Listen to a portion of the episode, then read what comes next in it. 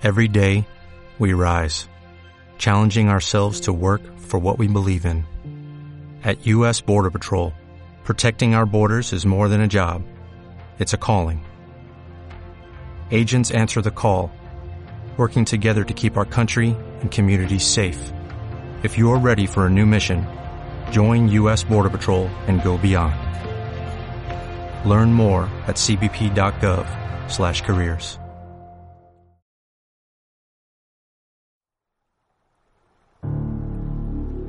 Emisora Casa del Alma.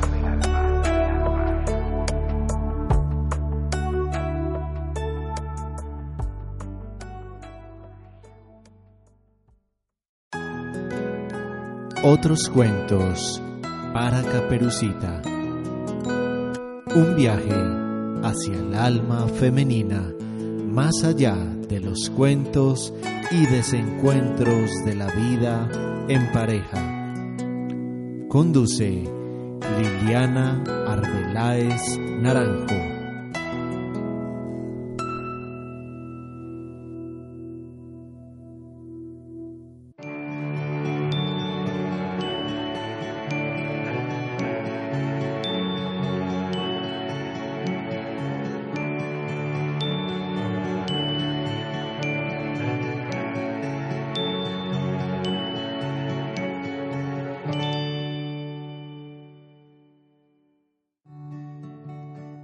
Amoroso saludo para los seres que se conectan a esta hora del domingo con nuestro programa Otros Cuentos para Caperucita. Continuamos con esta serie de programas donde la voz y la narrativa de los hombres es la protagonista. He decidido entrar al bosque reconociendo que en este proceso histórico de las relaciones entre hombres y mujeres, las mujeres no somos solo las bellas doncellas inocentes, víctimas del lobo feroz. Entro al bosque para rescatar también esos otros relatos, otras versiones, reconociendo que las mujeres también podemos llegar a ser esas brujas que hacemos daño.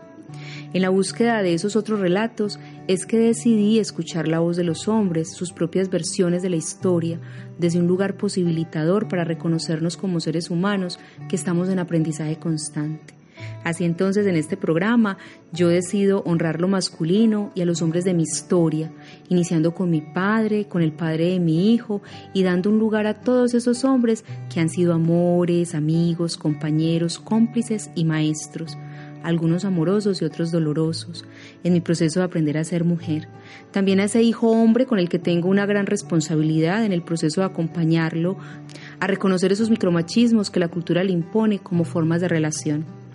Cada vez más yo me doy cuenta que darle un lugar al otro en su diferencia me permite reconocerme en lo que soy, en lo que quiero y en lo que ya no quiero vivir ni repetir haciéndome cargo de lo que me corresponde como mujer, haciéndome cargo de mi tarea de transformación y dejando también que los hombres de mi vida eh, hagan esa tarea, la tarea que les corresponde. Por eso hoy he invitado a un gran hombre, un ser que la vida me permitió ir conociendo cada vez más fue en la academia donde nos conocimos, Edison, ese lugar racional que también respeto tanto, pues de él me nutro todo el tiempo. Él es Edison Viveros, con quien también he tenido la fortuna de compartir reflexiones sobre esas preguntas sobre el ser hombre, sobre el ser mujer en nuestra sociedad y sobre todo sobre esos precios que hemos pagado los unos y las otras por esas creencias que hemos asumido como propias pero que realmente son heredadas de nuestros ancestros. Edison, cuéntanos quién estás siendo en este momento y a qué te dedicas hoy. Bueno, Liliana, primero muchas gracias por la invitación, me siento muy contento y de continuar con los diálogos pues que hemos comenzado desde hace ya mucho tiempo. Eh, en este momento pues yo soy docente eh, eh, en la Universidad Católica Luis Amigó y allí pues soy docente de temas de familia, teorías de familia y metodología de investigación principalmente. Eh, también soy estudiante pues de la Universidad de Antioquia del pregrado en filosofía del Instituto de Estudios del Instituto de Filosofía y soy graduado del programa de desarrollo familiar, soy especialista en teoría, métodos y técnicas de investigación social de la Universidad de Antioquia y soy magíster en educación. Eh, básicamente he trabajado como mis inquietudes han sido más por el tema de la alteridad, de la otredad, de la familia, de temas que tienen que ver con feminidad, con masculinidad, que tienen que ver con, con esa, esa relación íntima que se da entre los integrantes de una familia y cómo eso tiene ciertos efectos en la sociedad. Entonces, sigue sido como, también me gusta mucho la literatura, también eh, me parece que es otra, otra vertiente no racional que que nos muestra también como de alguna manera algunas cloacas que tenemos malolientes, que no son tan agradables y otras que, que, son muy esenciales para nosotros. Entonces creo que, que, esa combinación entre literatura y filosofía ha sido también muy importante porque, porque es como, como la relación con, con aquello que a pesar de que le pongamos muchas palabras no puede ser nombrado en su totalidad. Claro, y precisamente por eso en este programa retomamos el tema de los cuentos como parte de la creación de la literatura, no solamente de la literatura infantil, porque los cuentos también permiten que los adultos sigamos nutriendo el alma. Eh, y precisamente para hoy, Edison, yo quería invitarte a que conversáramos un poco de ese cuento tan bello, ese cuento que todos recordamos, la mayoría, yo pienso, de seres humanos nos hemos encontrado con ese cuento y es el cuento de Pinocho. Eh, un cuento muy lindo que nos habla del trasegar del alma humana. ¿Qué recuerdas tú? ¿Qué quedó en tu imagen eh, psíquica del cuento de Pinocho? la alegría del padre, las dos alegrías, o sea, los dos momentos que yo considero más alegres de Yepeto. El primero cuando su amigo carpintero le da le da el trozo de madera y, a mí me conmovió muchísimo eso porque, porque es la paternidad. O sea, él, él, es responsable de darle forma a ese, a ese trozo de madera que es un símbolo de, de la infancia. Y, luego cuando al final el, eh, el, muñeco de madera se vuelve humano, eso me parece muy, muy conmovedor. Es como yo, yo, me, yo creo que es un cuento emblemático para el tema de la paternidad. Un hombre deseoso de ser padre, un hombre ve a la escuela eh, buscándote en una tempestad. También fui tragado por, por el tiburón o la ballena, pues eso no sabemos qué, pero lo tragó algo y, se encuentran en medio de eso. O sea, es como si uno de todas maneras tuviera que volver al, al tema de la paternidad, tanto como hijo, tanto como padre, y la salida la salida es una salida, digamos, de cómo resolver la relación con lo paterno, porque esa es la salida del, del, del, pez gigante, es una salida bastante interesante porque, porque es de la mano del padre. Claro, y es bien bello porque eh, es un pez que está en el mar. El mar siempre nos va a simbolizar en este mundo del psicoanálisis o de la mirada analítica el inconsciente, ¿cierto? Es volver a ese inconsciente, pero es una ballena que se los traga, simbolizando también eso femenino que puede devorar y cómo salir de eso femenino que nos puede devorar finalmente eh, es también de la mano del Padre. Muy bello, muy bellas esas dos imágenes. Bueno, desde ese análisis simbólico precisamente Pinocho nos narra lo que es la historia del alma humana y su viaje de evolución en la conciencia eh, es también un proceso de humanizarnos, ese trozo de madera que busca humanizarse. Pinocho es un muñeco de madera que se convierte en un niño de verdad. Ese proceso es asistido no solamente por Gepetto, que es quien da forma a esa madera, sino también por el hada azul. Aparece lo femenino, ¿cierto? Que le permite a Pinocho realmente humanizarse. ¿Qué es para Edison Viveros llegar a ser un ser humano de verdad? ¿Qué es convertir ese trozo de madera en un ser humano de verdad? Bien, eso de hacerse humano eh, me parece que es el deseo. ¿Sí? En eso, eh, la pasión, una pasión por algo. Y los griegos tienen una, los griegos antiguos nombraban el pathos, como, como aquello que, que no es racional y que desborda la capacidad de control, ¿sí? Y, y, también aquello que nos mueve, o sea, pareciese que primero es el pathos antes que el logos, que el logos es lo racional, lo, la palabra, el nombrar, el, el, el querer calcular, eh, mientras que el pathos es lo, lo contrario, ¿no? o, no lo, si no lo contrario, pues no es, no, no se ocupa o no tiene esa función racional. Entonces yo sí creo que, que, lo que a uno lo hace ser humano es aceptar que hay una cosa, hay, algo de pathos en uno, hay algo de, de, irracionalidad, hay algo de pasión, hay algo de emoción. Que no es controlable, que no es medible, cuantificable. Sí. Entonces yo creo que aceptar eso y volver y volver y construir a partir de eso unas como, como diría Aristóteles un carácter moldearse un carácter. Y, y, y, el carácter con que se moldea con eso que es que es el patos, con eso que es el deseo, con eso que, que, que nos ayuda, digamos, a, a, encontrarle placer y al mismo tiempo un sentido a la, a la vida cotidiana, porque es que eso sin, sin, el, sin un placer puesto allí, pero también sin una reflexión sobre eso, eh, sería algo sin sabor. Pero creo que hacerse ser humano es entrar en contacto con una pasión.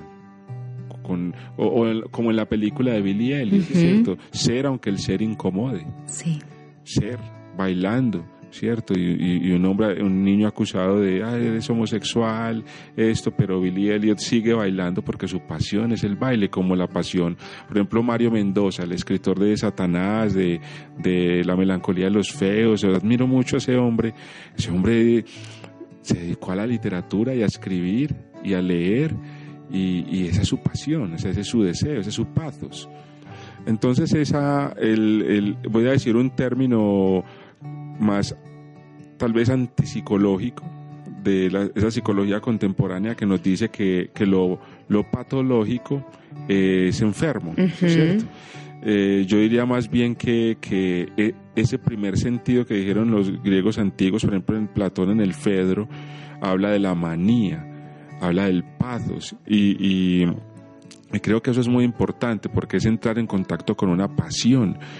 Si uno le pregunta a un adolescente qué es lo que te apasiona, te apasiona la música, la pintura, las matemáticas. Por ahí es por donde la educación debería eh, incrementar un apoyo o un acompañamiento. Entonces yo, yo sí creo que uno se hace ser humano en la medida en que está en contacto con su pasión.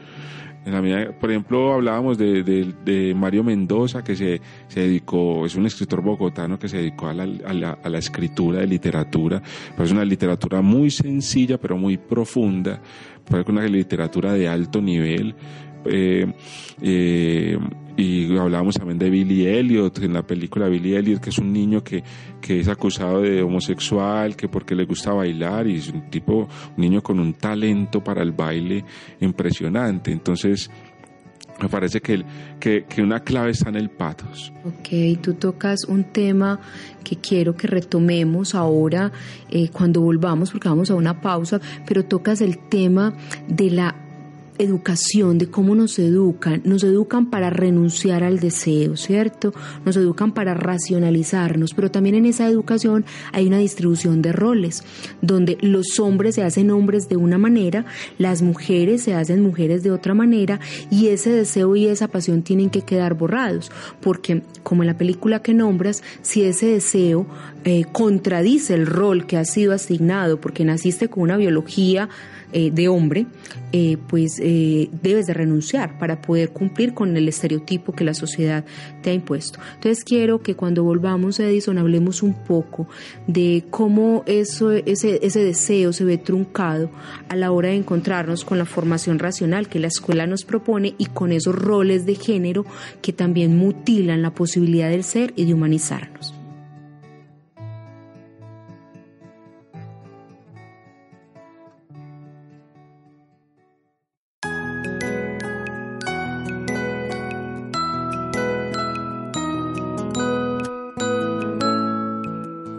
Solo con el corazón se puede ver bien. Lo esencial es invisible a los ojos. Antoine de Saint-Exupéry.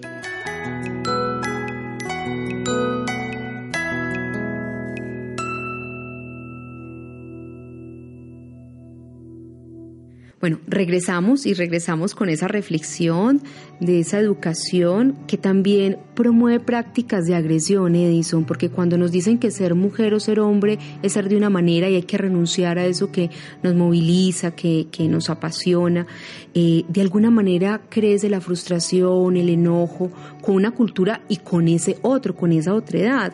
Em, ¿Cómo podemos nosotros pensar en que es posible contrarrestar desde la educación esas prácticas que nos propone el sistema patriarcal de valores que nos mutilan el deseo? ¿Cómo pensás vos que además sos educador, que podemos acompañar a las familias incluso a ir más allá de esa propuesta de roles tan marcada que nos deshumaniza?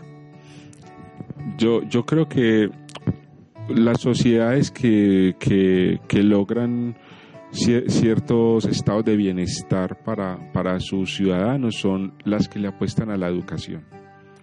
Es decir, no una educación eh, homogeneizante, sino una educación que permita la aparición de las singularidades de cada quien y una educación que, que, que, sepa las diferencias de cómo cada sujeto se construye, como mujer o como hombre.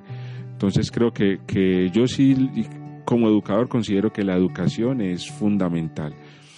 Ahora, eh, en cuanto a la, a, la, construcción del rol femenino y masculino, creo que hay muchas cosas que aprender. Nosotros, yo considero que nuestra sociedad tiene cosas muy interesantes.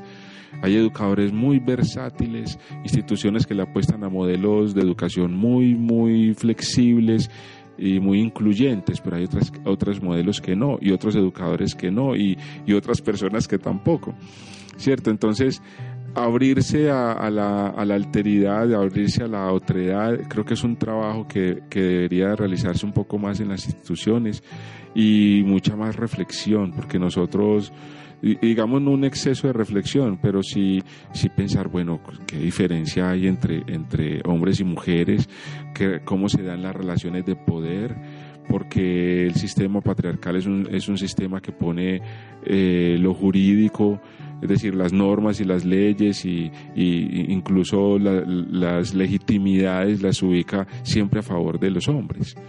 ¿Cierto? Entonces eso me parece muy problemático, me parece que eso es necesario buscar alternativas creativas para contrarrestarlo. Y creo que esas alternativas creativas no son atacando, no son excluyendo, no son, no son siendo peyorativos, no son burlándose ni de hombres ni de mujeres. Yo creo que cuando un hombre se burla de una mujer, o cuando una, y sobre todo con los que pasa mucho con los cuerpos femeninos, eh, o, cuando una mujer busca encontrarle eh, la falta a un hombre para, para dejarlo, digamos, en una situación desventajosa en términos sobre todo emocionales. Creo que los dos lados son violentos, los dos lados son negativos, eh, pero nuestras sociedades no son armónicas. O sea, una sociedad tiene conflictos. Entonces, ¿cómo transar, cómo resolver esos conflictos en la vida cotidiana sin eliminarnos? Creo que la educación es el, pues es, es, es, es, el lugar por excelencia, la familia también, ¿cierto? Se dice que la educación es, el, es un grupo que de las instituciones educativas son, son, son relaciones sociales de apoyo a, a, a, lo que hace la familia, que la familia es grupo primario.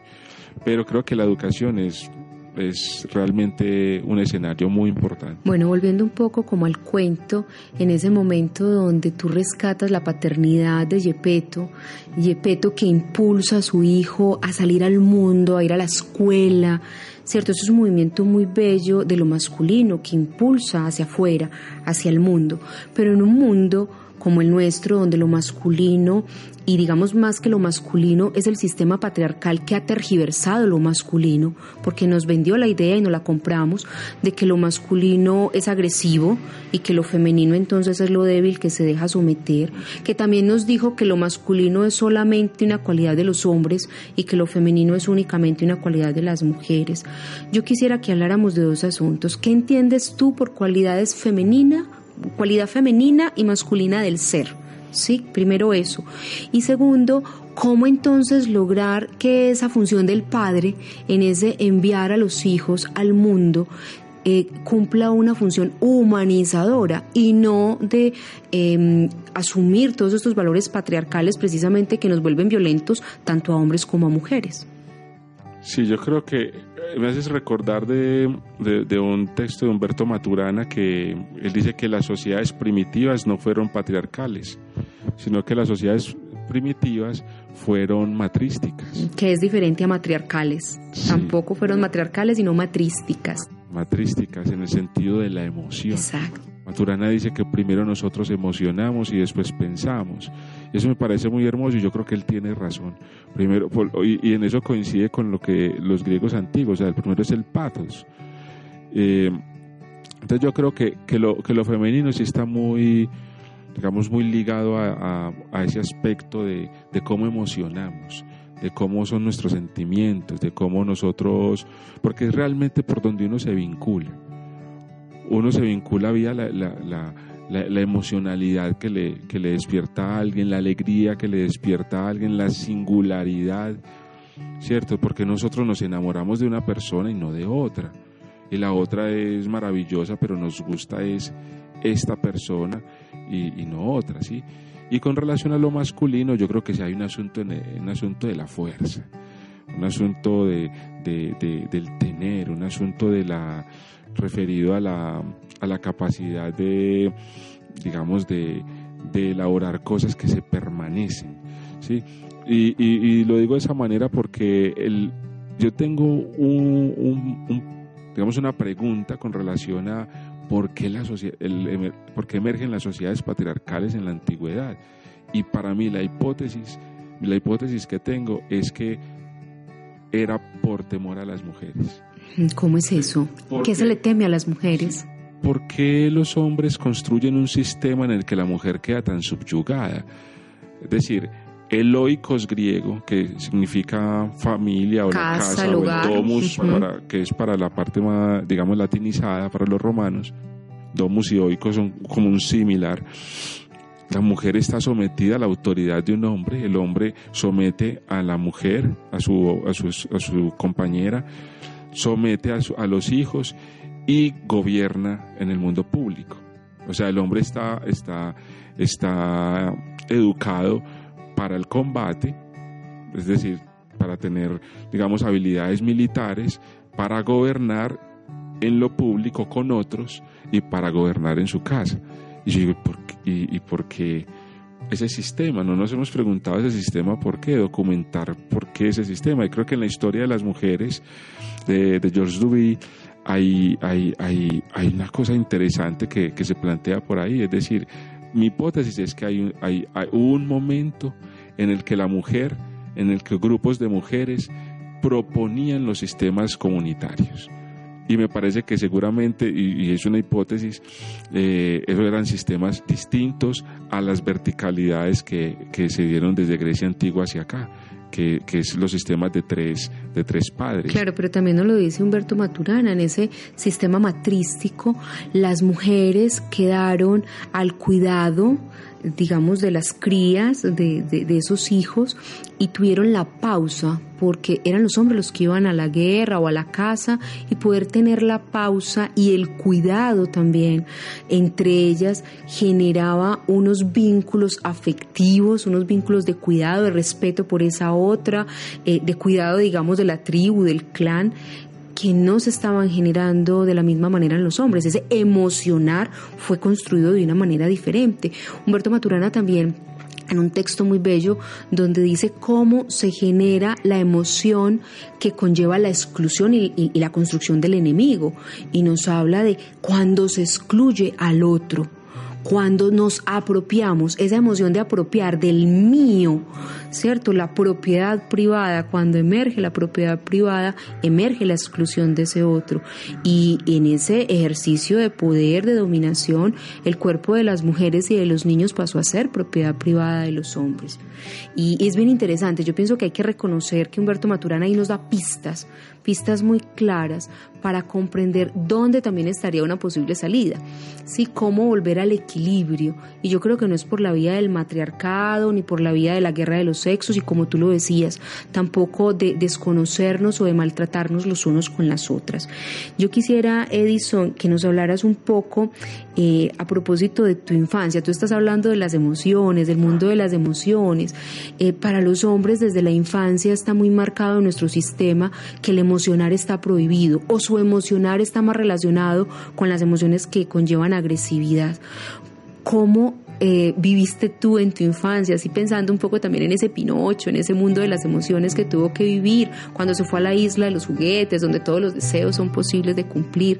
¿Cómo viviste tú esa relación con el deseo y con tus emociones de niño y ahora de hombre? yo, yo, a ver, mi infancia fue una infancia llena de, de caídas, de raspones, de una infancia con carencias, pero también hacíamos de, de, la, de lo poco que teníamos, hacíamos eh, pues mundos maravillosos, un balón de fútbol o unas piedritas puestas unas sobre otras y tumbadas con una pelota y salir corriendo. Creo que fue una infancia también muy masculinizada, muy muy muy no juegues con las niñas, que las niñas es de las los juegos son de niñas y cuando nos jugábamos, eh, jugábamos con las niñas, ya estábamos más grandecitos y jugábamos era la chucha americana. Si la chucha americana es un juego que consiste en que la chica que se deje alcanzar, pues tiene que darle un beso en la boca al chico que la alcanza. Entonces, una especie de cacería transada por la sexualidad, además. Exactamente, las mujeres ahí eran objetos totalmente y igual también lo disfrutaban. Era una cosa como de aceptación de, de, de, de una relación muy sí, eran una especie de objetos, pero en el fondo, en el fondo también se crearon unas lealtades, unos vínculos. Yo, yo, yo también critico mucho cuando los, algunos feministas radicales empiezan a hacer análisis de la infancia y, y, se quedan describiendo roles. No, cuando, cuando uno estaba en ese momento, uno estaba vivenciando unas cosas muy bonitas, unas cosas de una vinculación, de una necesidad del otro y estábamos descubriendo cómo era eso de, de, esos distintos a uno. Entonces, creo que era, fue una infancia en la que la, con las mujeres y, y los hombres era muy, muy separado, pero otros momentos en los que sí se podía hacer ciertos intercambios, ciertas interacciones y muy marcados sí los roles, los hombres a jugar fútbol, las mujeres a jugar basquetbol, voleibol y ese tipo de cosas, pero siempre un elemento también de mucha seducción. ¿Cierto? Mira aquella tan bonita, mira este, este que es nuestro, de los amigos, este es el más bonito, entonces el que se queda con las más bonitas, eh, etcétera. Me parece una cosa que está muy graciosa porque era, era organizarse, eh, tener ropa buena, ropa cara, etcétera, para, para poder estar con, con ciertas mujeres. Es decir, el intercambio de la belleza de la mujer era el mostrar ciertas propiedades. Pero en la infancia eso no ocurría. Ahorita estoy hablando un poco más de la adolescencia, pero en la infancia yo recuerdo una infancia muy plena.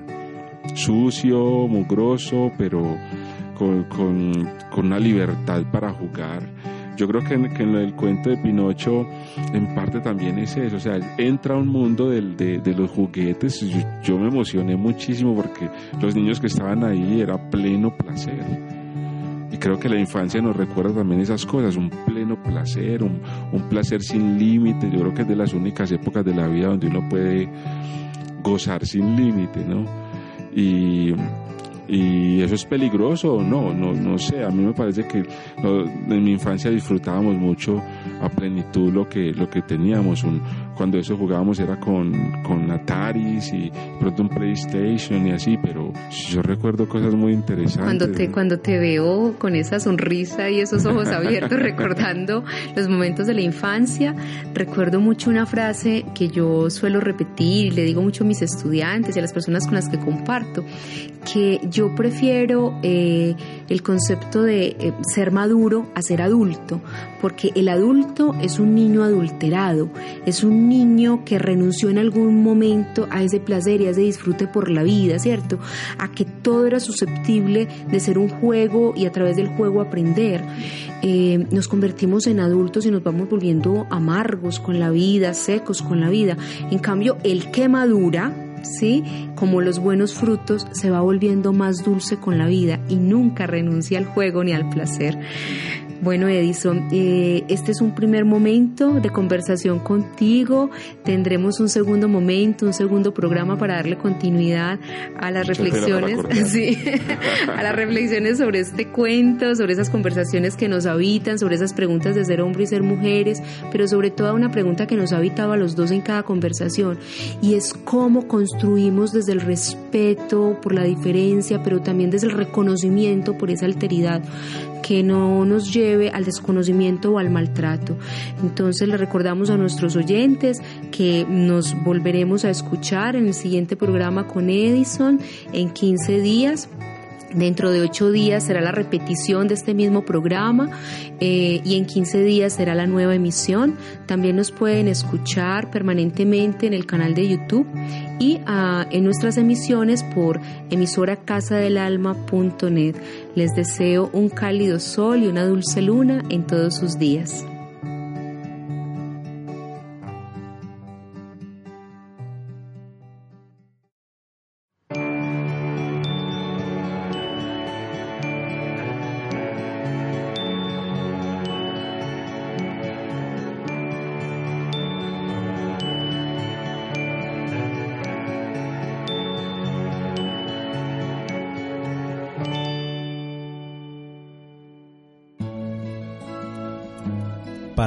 Comunicarte con Liliana Arbeláez, puedes hacerlo a través del Facebook Crisálida Terapia Creativa y número celular y WhatsApp 311 742 4333.